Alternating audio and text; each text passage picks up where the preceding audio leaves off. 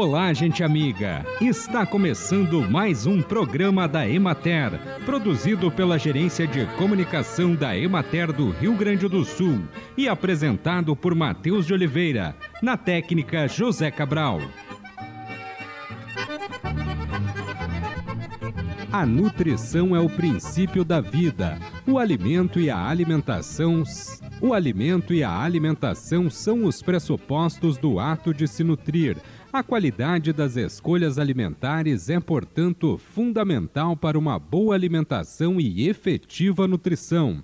É importante considerar, para além das motivações estritamente biológicas, o ato de alimentar-se é norteado por condições de acesso e por significados e representações que acessam memórias culturais e muitas vezes afetivas. Já a nutrição, por sua vez, é a sentença biológica da alimentação.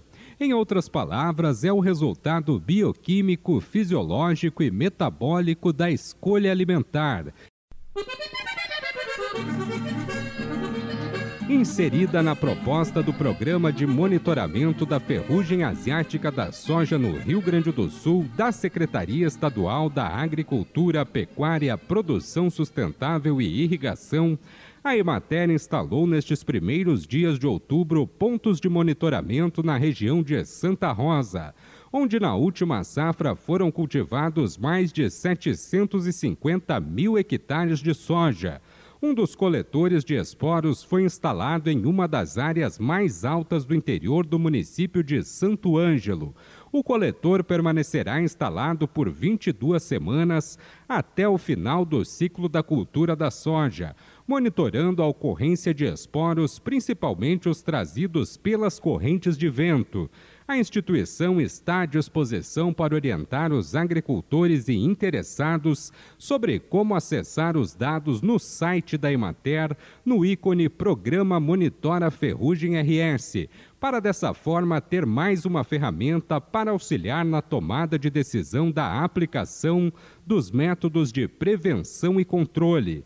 Os interessados podem se cadastrar para receber alertas de presença de esporos e os mapas de predisposição climática para a ocorrência da ferrugem asiática. Acompanhe agora o panorama agropecuário. Na cultura do arroz foi registrado significativo incremento na área semeada, beneficiado pelas condições ambientais favoráveis, como a ausência de chuvas e a ocorrência de dias ensolarados na região sul e campanha, tornando os solos propícios para a prática do plantio.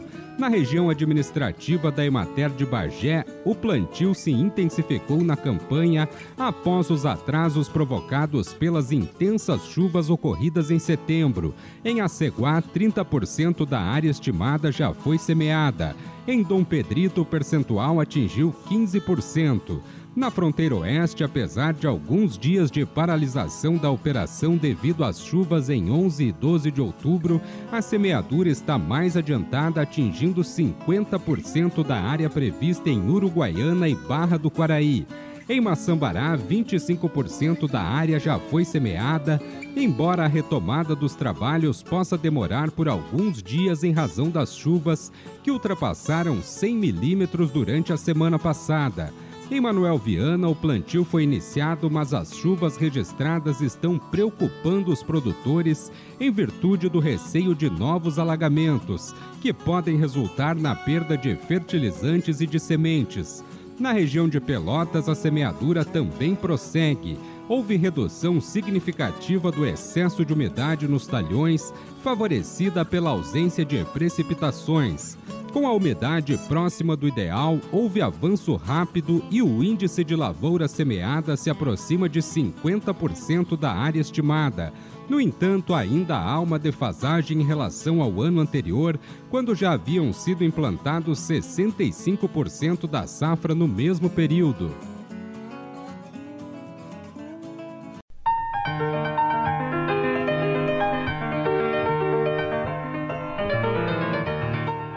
Seminário de abertura da Semana da Alimentação, a doutora em Desenvolvimento Rural, professora do Departamento de Nutrição da Faculdade de Medicina, dos programas de pós-graduação em Desenvolvimento Rural e em Alimentação, Nutrição e Saúde, nutricionista Elisiane Ruiz, falou sobre os sistemas alimentares e a garantia de direitos com comida de verdade.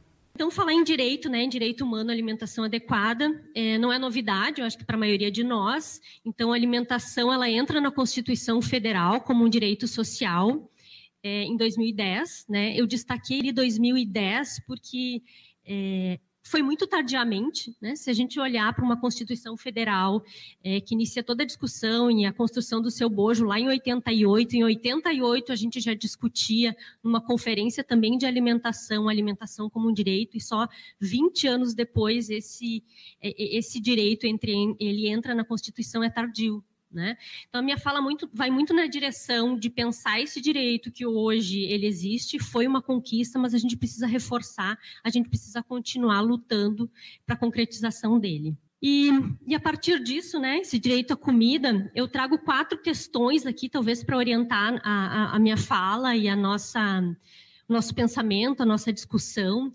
É, a primeira pergunta é o que as pessoas estão comendo? A segunda é o que então as pessoas, né, é, em relação ao que elas comem, o que elas deveriam comer, se o que elas comem é de, de fato concretização desse direito. Por que, que elas não comem? Né? A gente sabe que a, é, a gente está muito longe também né, é, de concretizar esse direito, tanto em termos de acesso a alimentos e como acesso a alimentos de qualidade. E, por último, a gente pensar, então, em quais caminhos possíveis para continuarmos insistindo nesse direito à comida, né? Insistirmos por isso, né? 2010, a gente tem aí uma caminhada de direito e a gente continua com a população é, sem acesso a direitos, sem acesso a direitos, né, vários, e em especial a, a comida de verdade.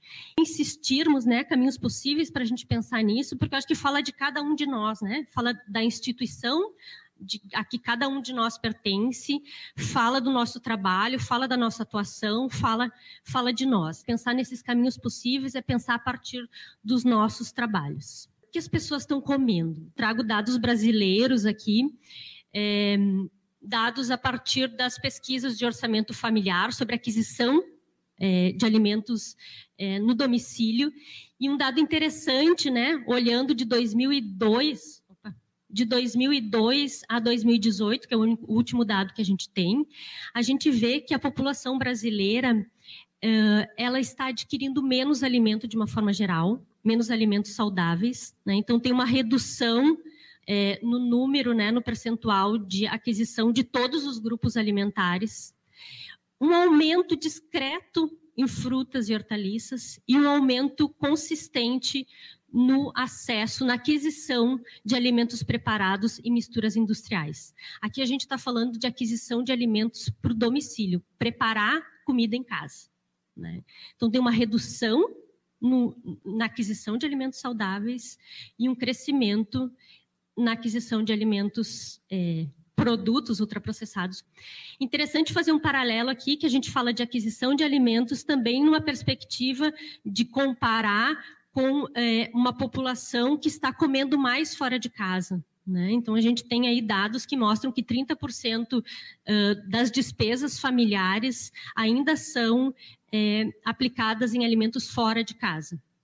É, alimentos na rua, né? A, e aí muitas vezes não são alimentos, né, são produtos ultraprocessados. Então, a gente tem um percentual considerável aqui de famílias que reduz comida dentro de, cada, de casa, reduz a qualidade e reduz também o acesso. Né?